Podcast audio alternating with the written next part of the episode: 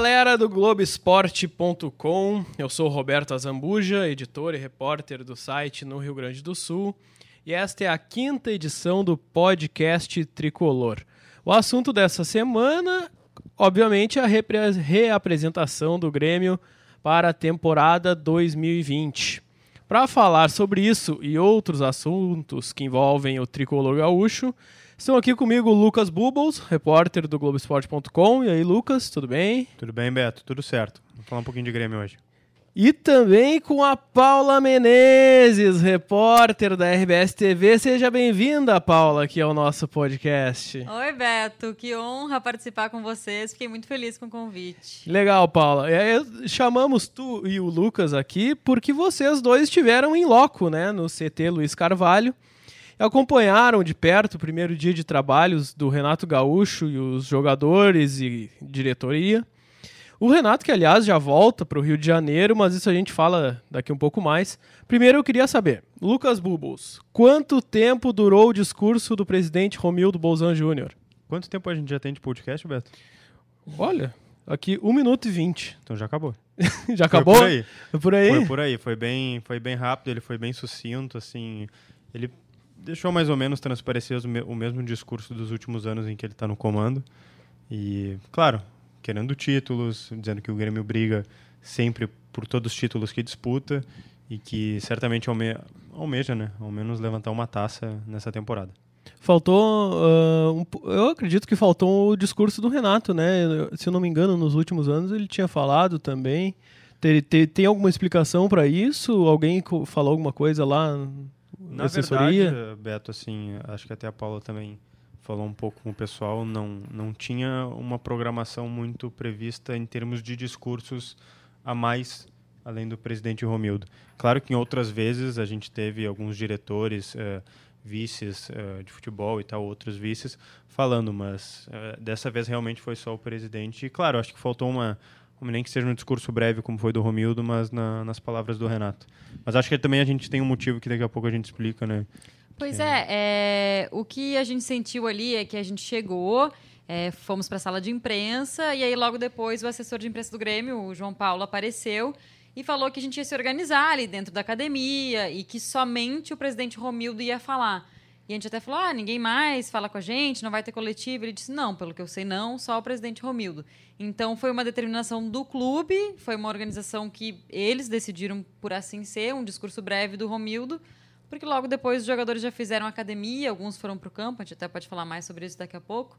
Mas enfim, assim, foi uma organização do Grêmio e até nós da imprensa ficamos assim um pouquinho surpresos, mas depois fomos junto com a com a levada ali. Aí depois clube. foi tudo tranquilo, tudo, Tudo normal. tranquilo, Foram é. tudo pro sol, pro olho do sol, 35 Só um pouquinho, graus né? Porto gravar Alegre. no sol. É isso aí. Ah, Paula, teve alguns destaques, vamos dizer assim, apesar do pouco tempo. A gente tem alguns destaques, que inclusive teve fotos muito boas do Lucas Bubbles. Quem quiser pode olhar no Twitter do Lucas. Vamos, vamos nosso fazer site, o, né? Vamos fazer o. Tem algumas no site, mas tem mais no, no Twitter do Lucas. Eu vou fazer um jabá aqui pro Lucas. Diz aí o teu arroba, Lucas Bubbles. Arroba L Bubbles. L Bubbles. L Bubbles normal. B-U-B-O-L-S. Ah, Paula, tem alguns destaques. Vamos lembrar aqui. Cebolinha careca. Agora não novo é mais cebolinha. novo, vida nova pra ele. Não é mais cebolinha agora, Paula. E agora? Como é que a Não gente vai é. chamar o, o Everton agora? Sabe que é engraçado, né, Beto? Porque os jogadores que sobem da base, eles sempre aparecem, né, com a carequinha, porque a prenda deles é que Ah, exatamente. é raspar o cabelo, né? Então hoje eu olhei assim, porque eu olhei quem é esse careca, daí eu olhei, puxa, é o Everton. Então ele quis aparecer de cabelo novo, né, em 2020. Esperando, claro, que o desempenho siga o mesmo, né? Artilheiro do Grêmio em 2019. A contratação de peso do Grêmio para 2020, né? Até onde a gente sabe. Por enquanto, né? Hoje. A manutenção do Everton. Exatamente. Vamos lembrar que hoje, 9 de janeiro, é o dia que a gente está gravando aqui, logo depois da, da apresentação do Grêmio.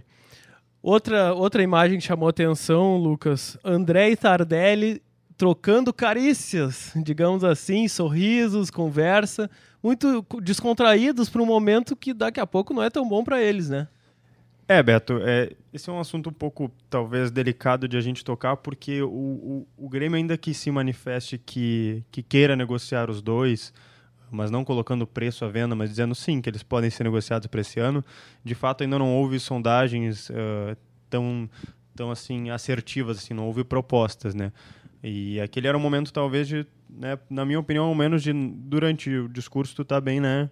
Tu tá atento ali, mas assim, o clima era de total descontração entre todos assim, principalmente quando o técnico Renato chegou, a gente estava comentando agora há pouco na redação, é como se né, o nosso colega mais popular do colégio chegasse e começasse a fazer a bagunça num tom muito bom, assim, to, todo mundo muito num clima muito bom.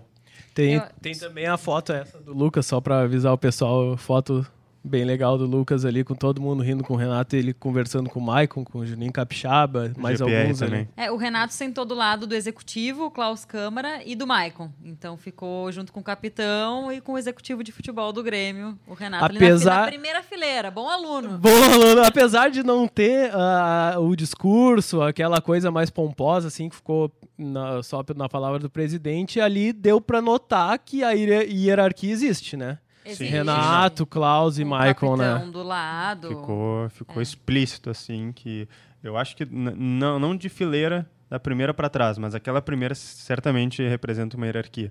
E só para não deixar passar ali do André Tardelli, a gente viu que nas redes sociais as pessoas não gostaram muito das fotos e nem muito dos, assim, das reportagens que, que o pessoal viu na TV, uh, eh, dos dois assim brincando, mas assim, a gente entende, né? Mas aquele momento para ele eles estavam brincando, não sei se mas Certamente, o que, que, eles vão é... fazer? Se aparecessem com uma cara de tristes, a torcida também não ia gostar. Exatamente. Na verdade, eles se reapresentaram, eles têm contrato com o clube, o Grêmio que fez esses contratos com eles, né? É óbvio que o clube tem um problema, né, Beto? Dá para dizer assim, porque ele, o clube gostaria de negociar esses dois jogadores, são jogadores com salários altos, com pouca produtividade, né?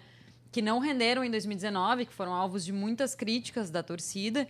Então, logicamente, o clube tem um problema a ser resolvido, né? Não sei se eles vão chamar daqui a pouco eles para conversar, para de repente, ó, não tem negócio, vocês vão ficar, vamos ter que jogar. Vão dar um aí, jeito, vão né? Vão dar um jeito, agora. Aí eu já não sei como é que e, vai ser resolvido. E eu acho que, assim, tanto essa visão que a gente tem de que, ah, eles tinham que estar mais sérios ou não, eles tinham que estar descontraídos, e independente dessa visão, qualquer torcedor que a gente está vendo está pegando no pé, é porque eles não têm mais clima, né? Sim, né? qualquer coisa que eles façam just... vai, vai, gerar discussão. Justamente o que o, o Romildo falou naquela entrevista à Rádio Gaúcha no final do ano passado ainda, que era justamente isso, que, que é um, foi uma coisa que ele até ficou demonstrou toda a insatisfação dele com relação a isso que as redes sociais acabam manchando a reputação de todo mundo, porque as pessoas falam ali o que pensam e pode se esconder atrás de um avatar, de, um, de uma foto qualquer. E, foi isso que ele sentiu dos dois jogadores. Só que o grande problema é achar time que queira esses jogadores e que possa pagar o dinheiro que eles que o Grêmio queira receber, que apesar né? apesar do, do Romildo dizer que já apareceram interessados. Paulo, tu acha que esse ano, com o Tardelli começando a pré-temporada no Grêmio, ao contrário do, do, ano passado, que foi toda aquela mudança da China para cá, muito pouco treino lá, completamente diferente o calendário também. Ele pode dar a resposta? Ou é muito incógnita e, e pela condição que a gente viu, é difícil? Eu acho que poder ele pode. Qualidade ele tem. Já mostrou isso. que tem, né? Já mostrou. Qualidade ele tem, né? Um jogador campeão de Libertadores aqui no Brasil, enfim. Estamos falando do Diego Tardelli, né? Então, qualidade, obviamente é, me parece que falta vontade, Beto. Essa é a minha questão. O Tardelli tem vontade de jogar aqui no Grêmio? O Tardelli está afim de recomeçar, de... Porque ano passado ficou nessas de, assim, se dizia que ele podia ir embora, aí ele ia lá e fazia um post dizendo quero ficar, quero dar resultados. A Kelly Costa, nossa colega aqui da RBS TV, fez uma super entrevista com ele, com ele falando que estava afim, que estava num ah, é novo é momento. E ele fez um golaço também depois que ele voltou a ser titular. Agora me fugiu o jogo que foi. Só pra não deixar passar, também teve aquele post do Fica Tardelli, né?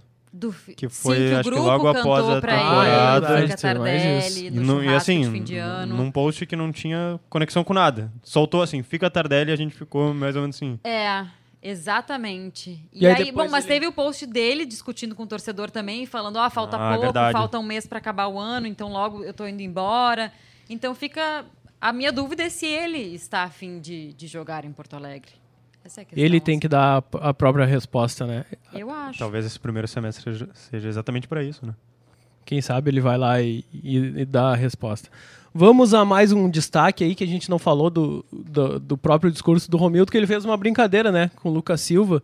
O, o Vitor Ferraz tava lá também, lateral direito, contratado, tava As lá. duas caras novas. Isso. E, e aí o, o Romildo fez um relato do, do encontro dele com o Lucas Silva numa churrascaria. Como é que é? A Paula, a Paula até fez um VT sobre, sobre este encontro aí. Como é que vocês poderiam relatar melhor essa, essa passagem da, da apresentação? É, o Romildo ele fez uma saudação especial às duas caras novas, né? Falou do Vitor Ferraz e falou do Lucas e falou assim: ó, eu conheci o Lucas antes de estar aqui já, porque encontrei ele numa churrascaria, cheguei para almoçar, ele estava almoçando também, então já nos encontramos e nos conhecemos. E quem chega comendo um churrasco gaúcho já chega abençoado.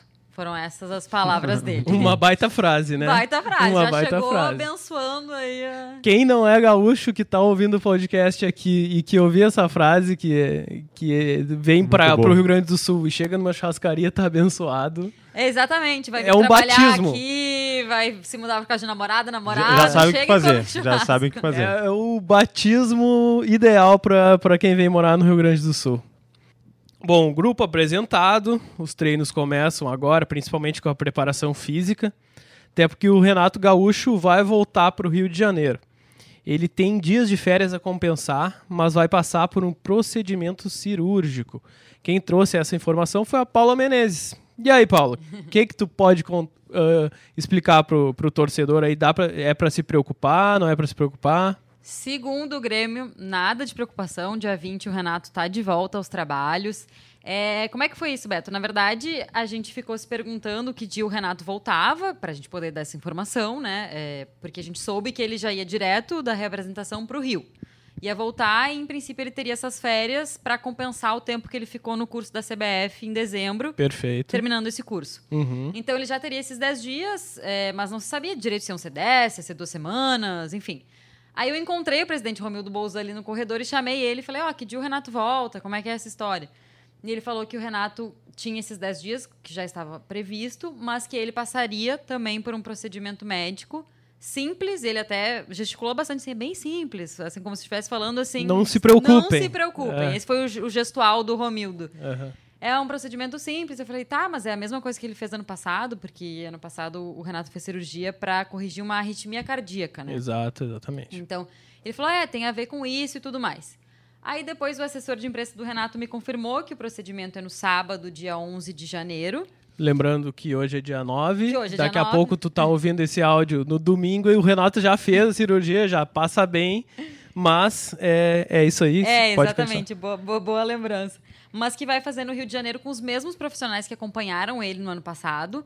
Então, eles viajam ao Rio para fazer também esse acompanhamento e que já estava previsto. Ou seja, digamos que é uma, abre aspas, manutenção da máquina. Hum, tudo tranquilo. Muito bom, muito bom. Ahn, é um procedimento, procedimento que é chamado de ablação, né? Isso, exatamente. Exatamente. a Paula já explicou que é para corrigir pequenas arritmias cardíacas, para não É, deixar o coração disparar o, muito. Do ano passado, pelo que eu entendi, é, eu não sou médica, né? Sou jornalista, por claro, isso que estou aqui. Claro.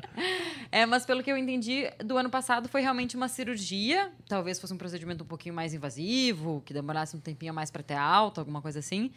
E esse ano é procedimento. Não se fala em cirurgia. O Renato não vai fazer uma cirurgia. É um Uhum. procedimento é, que vai, de repente, dar uma atualização assim no que, no que eles fizeram ano passado. Para Uhum. que ele siga bem e treinando o grupo dele muito bem e siga para o ano de 2020 tranquilo. Ah, a gente, até quando a gente tava escrevendo o roteiro aqui, tempo, tempo pra água da Paula Tempo que virou aqui, Que mas ninguém se molhou, tá tudo certo. Tudo certo, segue o baile. Só até o porque estúdio. nesse calor aí se molhar não é um grande problema.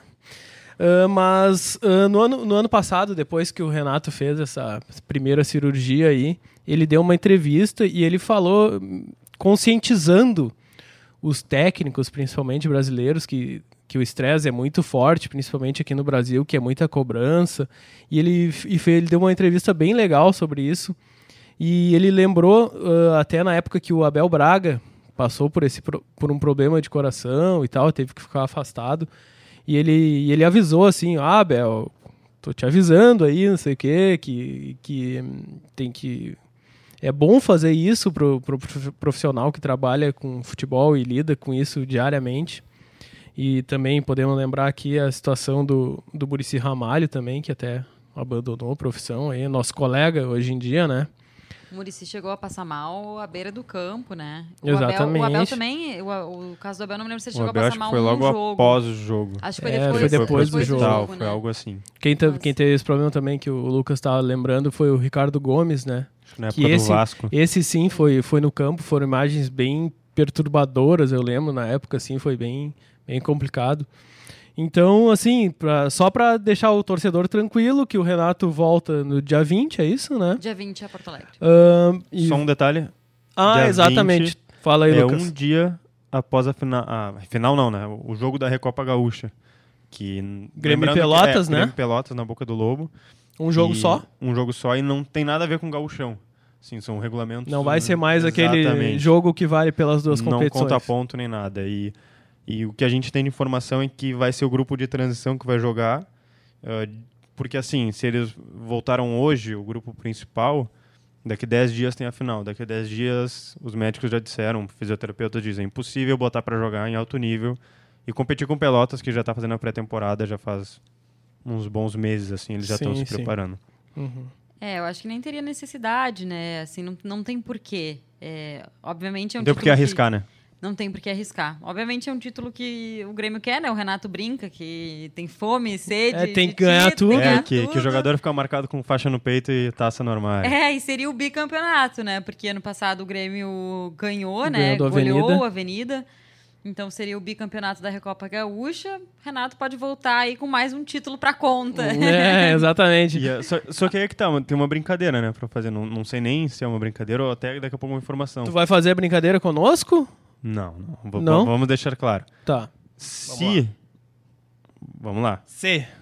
Se o Renato voltar mesmo dia 20, ele não estará em campo dia 19. Será a primeira final que ele não vai estar. ou final não, a decisão ah, de É título verdade. que ele não vai estar na era dele. É verdade. E aí ele vai contar a taça pra ele ou não?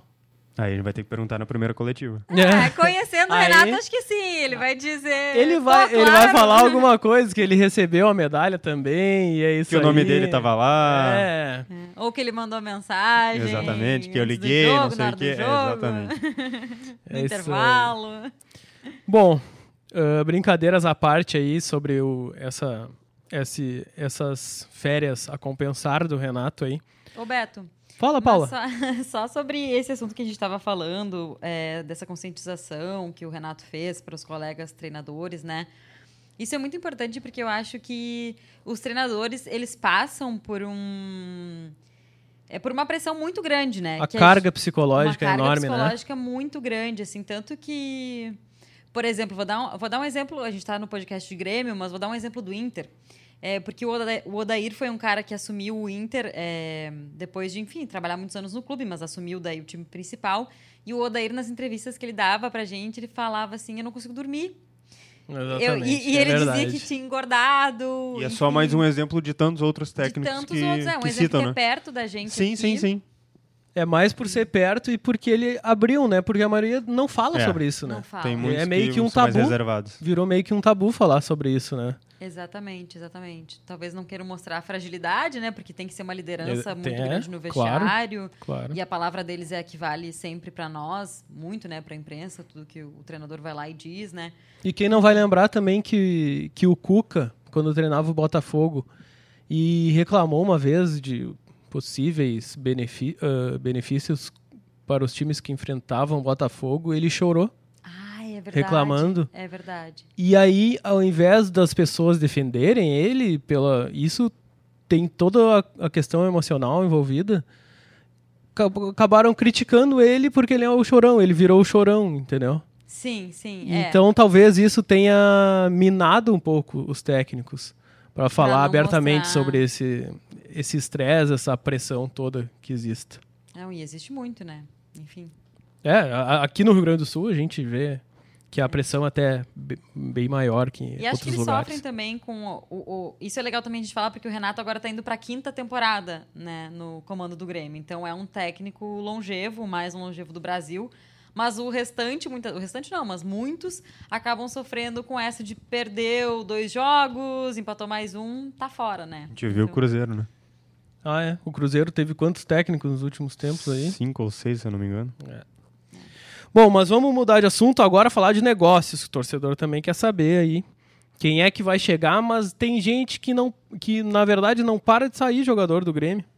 Esses últimos dias aí, pelo menos o volante Michel foi pro Fortaleza e o meia Tony Anderson pro Bragantino. Quem é que sobrou para esse meio de campo do Grêmio, Lucas Bubos? Olha, Roberto Zambuja, sobrou, sobrou, na verdade, pouca gente, né? Na verdade, muito mais garotos, assim, para a posição mesmo ah, do Michel, que foi, pro, foi de empréstimo um ano para o Fortaleza.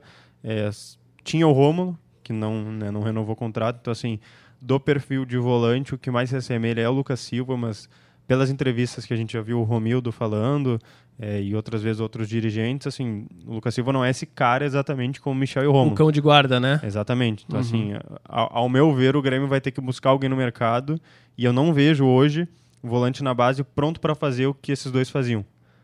Sabe? Eu não, Ah, não, não, com- vejo com alguém certeza assim, não. Acho que talvez falte algum cara pra ser aquele que a gente chama de carregador de piano, Uhum. né? Que é o Michael, né? que é o Maicon, que vai passar por cirurgia agora. E o Maicon até, ele é o carregador de piano, mas o Maicon tem muita qualidade técnica, né? Uhum. É, talvez, assim, um jogador também que, que tem uma força física maior. O cara alto, né? É, exatamente. Eu sinto falta, assim, de jogadores que o Grêmio já teve. Por exemplo, o Wallace Uhum. era esse cara. Exatamente nesse perfil do Michel, Rômulo. fez- É, Exato. exatamente. É, é um- Me- Mesmo que não seja para titular, mesmo que o Grêmio jogue Matheus Henrique e Maicon, mas assim, tem jogos, que a gente lembra do, do River lá na Argentina, que ele coloca o Michel e o Michel faz um gol, ou seja, tem jogos que tu precisa desse tipo de, de volante, assim, né? Uhum. E hoje eu não vejo no Grêmio alguém assim ne- nesse tipo de perfil. Pois é, o Grêmio tem, tem aí o Matheus Henrique, né, que tá com a seleção disputando o Pré-olímpico. pré-olímpico. É, bom, tem o garoto Darlan, né, que, enfim, é um garoto muito promissor. Mas ainda assim nesse perfil é muito baixo, né? Ele é o Ele- perfil dele, o perfil dele é o do Matheus Henrique, na verdade. É, é né? outro, né? É, É. outro, outro perfil, outro perfil. E o Maicon, eu não sei qual é a previsão de volta dele, né? Porque Ah, vai demorar um tempinho é, ainda. o Grêmio não né? informou hoje, inclusive, hoje quinta-feira, 9 de fevereiro. De janeiro. De janeiro, janeiro, janeiro. É, que dia vai ser a cirurgia do Michael? Então não sabemos que dia o Michael vai passar por essa cirurgia. Mas é uma cirurgia importante, né? O Michael sofre com muitas dores, com desgaste no joelho, então talvez não seja tão fácil a volta dele, né? Então, realmente, como o Bubbles falou, eu acho também que falta esse cara que o Grêmio podia buscar mais um volante aí no. Ah, vai, ter, mercado. Vai ter que sair atrás, porque o que, que vai ter pra começar o, o gauchão? O Darlan e o Friso? E o Lucas Silva? É, na verdade, Sem ritmo na de jogo, verdade, Lucas Beto, Silva, o? Darlan não começa. Porque quem, é, o- os que começam mesmo é o grupo de transição. O Darlan hoje é do grupo profissional. Ah, tá. então ele, ele digamos Então assim, é ele a mais gurizada hoje. que o Darlan ainda. A Exatamente. gurizada mais Então, nova que assim, ele.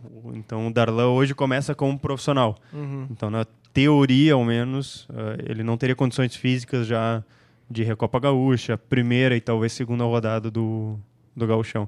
E só não deixando passar, eh, a cirurgia do Maicon que a gente tinha ocorreria até dia 15 de janeiro.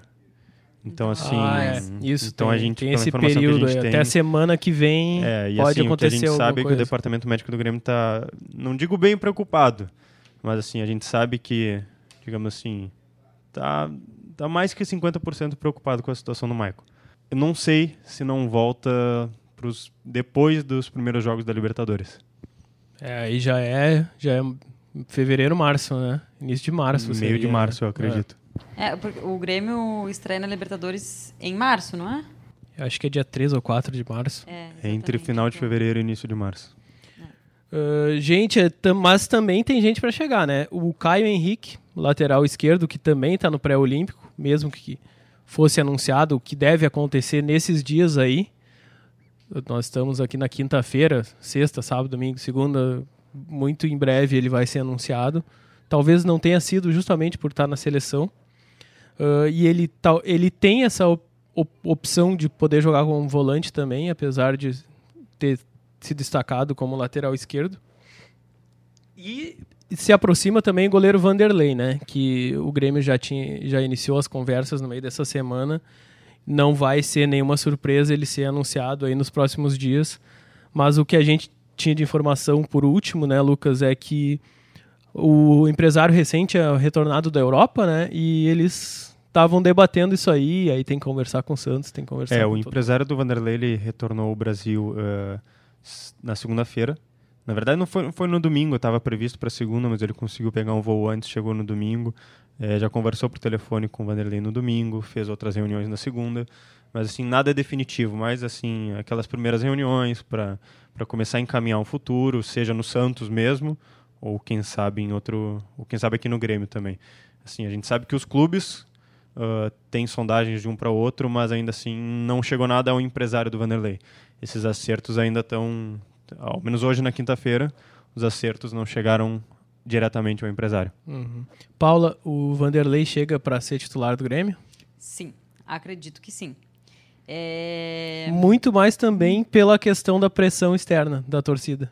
É eu a- é, e sim, sim. Apesar de É. que o- a, a questão técnica também. Acho que a questão técnica, acho que o Vanderlei é melhor do que o Paulo Vitor. Lembrando Talvez que ele tem não seja aquele 35 gole- anos já, né? Ele é bem mais velho também, né? É, eu acho que ele não é unanimidade. Não é aquele goleiro que o torcedor vai ficar, nossa, agora sim a gente tem goleiro e ficar mega animado. Posso estar errada, né? A torcida pode ficar muito feliz.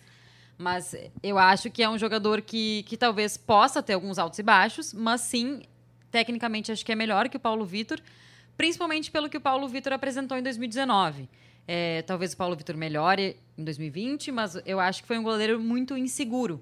Muito Sabe o que me lembra? Um eletrocardiograma. Cardiograma. Sim. Isso, agora sim. Com pontos muito altos, como a final do Gauchão, Que defendendo ele três defende pênaltis. três pênaltis. E é. depois as semifinais contra o Flamengo e até na, contra o Atlético. assim, Antes são- mesmo, até nas quartas, lá em São Paulo, contra o Palmeiras, o Paulo Vitor errou o primeiro tempo inteiro, praticamente. É verdade, bem praticamente lembrado. todas as Ele bolas. parecia nervoso, na verdade. Então eu acho que ele sente muita pressão. E eu acho que o psicológico dele, não sei o quanto vão trabalhar nisso esse ano com ele, mas acho que o psicológico assim afetou muito ele em 2019. Então acho que E aí, por isso. aí a, a semifinal contra o Flamengo, ele falhou nos dois jogos e falhou muito. Tanto que o Grêmio não Falhou. perdeu por muito aqui por causa do VAR, né? E, e só Teve lembrando também, a lances. gente falou de goleiros, o Júlio César, ainda que continue, e eu não consigo ver espaço para três goleiros com média de 30 anos ali, né?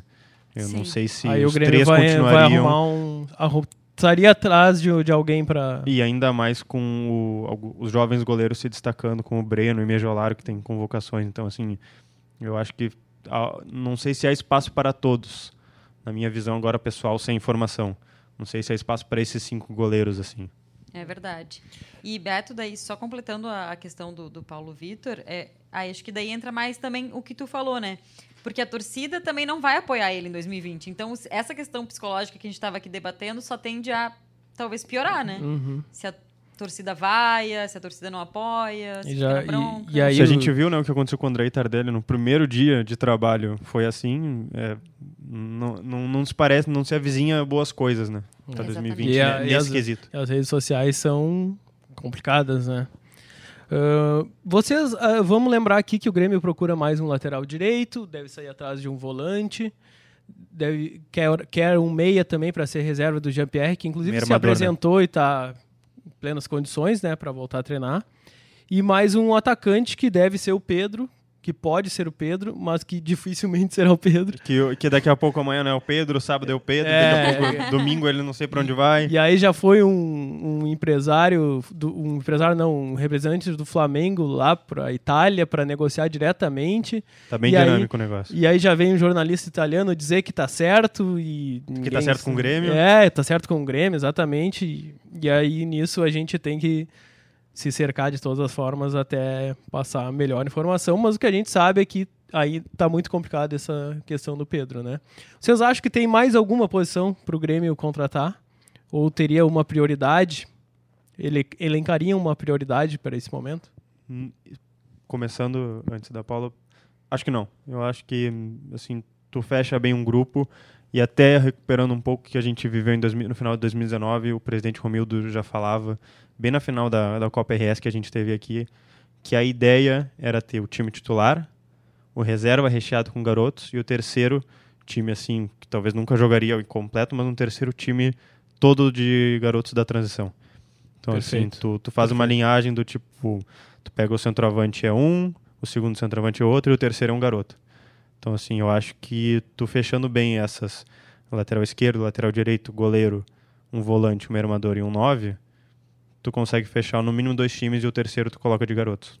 É, eu acho que já tendo trazido o Vitor Ferraz e o Lucas Silva, né, que são os dois únicos reforços do Grêmio, eu diria que prioridade agora seria goleiro e centroavante. Que a gente falou aqui da grande possibilidade do Vanderlei. E do Pedro, esse vai e vem, né? É, vai e não vai. E daqui a Chove, pouco o não torcedor molha. tá ouvindo e o Grêmio contratou o Pedro Grêmio também. contratou o Pedro. Desculpem Que se seria uma acontecer. grande contratação, se realmente Bah, fechar. é, é a contratação É do ano daí, né? É, eu acho que essas duas posições, é, goleiro e centroavante. E claro, aí vindo o Caio Henrique, que está praticamente acertado, também muito bom para lateral esquerda, né? Daí fica com o Caio Henrique, acredito, titular e o Cortez na reserva. E aí acho que o Grêmio tá, tá bem Acho que só pra não ficar em cima do muro, assim, quando como a Paula falou, goleiro centroavante, eu apostaria minhas fichas, se fosse do Grêmio, totalmente no centroavante. Eu acho que assim, É tem que que, precisa, apostar né? em alguém, aposta no centroavante. Porque a gente viu, acho que 2017 menos, mas tu viu 2018 e 2019, tudo que faltava era um centroavante que colocasse a maioria das bolas na rede. Tu, eh, tinha muitos erros de finalização, assim, porque a criação estava tava certa, o espaço estava correto, mas às vezes parecia que faltava um tino, não, sabe? Faltava alguma coisa para a finalização certa. Faltava um Romário, um Fred, É, né? Nos tá seus melhores demais, né, momentos. Beto? Não, mas imagina aí, o Grêmio ficaria, olha só, teria o Jean-Pierre como meia, bota o PP na direita, o Everton na esquerda e o Pedro ali na frente. Meu Deus, segura tu, esse tu- time. Tu cresce, né, de time, assim. Cresce. E com muita qualidade, né? Com GPR, com esses E sem contar que o Caio Henrique também pode jogar de meia, né? Mas, gente, tá muito legal o papo aqui, mas vamos encerrando por aqui. Essa- Passou rápido. Passou rápido e passou, mas com muito gosto, né? Muito legal esse debate. Eu agradeço. a- Até já vamos iniciar o encerramento aqui. Muito obrigado, Paula, pela tua primeira participação. Espero que seja a famosa primeira de muitas. É, achei que tu ia dizer iniciar as tratativas para uma próxima. Não, mas isso daí a gente, isso aí a gente conversa depois ali na redação, não tem Obrigada, problema Beto, nenhum. Adorei participar com vocês. Valeu, Lucas, nossa joia da base aí, 2020. Contratação, Vamos- contratação de peso. Valorizado em 2020. Valorizado, valorizado. Primeiro contrato profissional feito agora. Tu, tu, tu te identificaria com quem, assim? Eh, Ferreira? ah, eu prefiro não falar, Tá, Roberto. Acho beleza, que vamos ficar quieto. Ah, pessoal. podia, podia ser um PP já. PP mas- já?